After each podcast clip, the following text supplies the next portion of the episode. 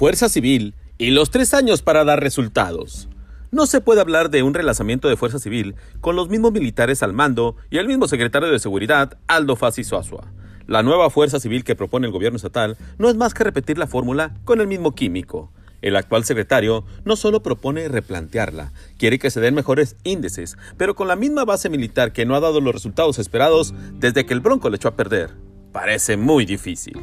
Lo interesante es que la iniciativa privada, cuando se unió a crear este cuerpo policiaco que en el 2011 salvó a Nuevo León de la inseguridad, le bastaron meses a encumbrarla y con el exgobernador Rodrigo Medina doblando las manos, pues su cargo ya pendía de un hilo.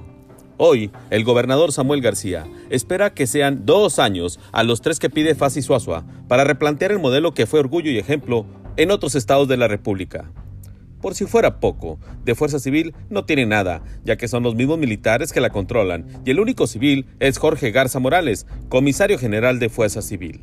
Ahora bien, si ya estaba en vías de certificarse completamente la corporación, ¿por qué esperar tanto tiempo a que mejore?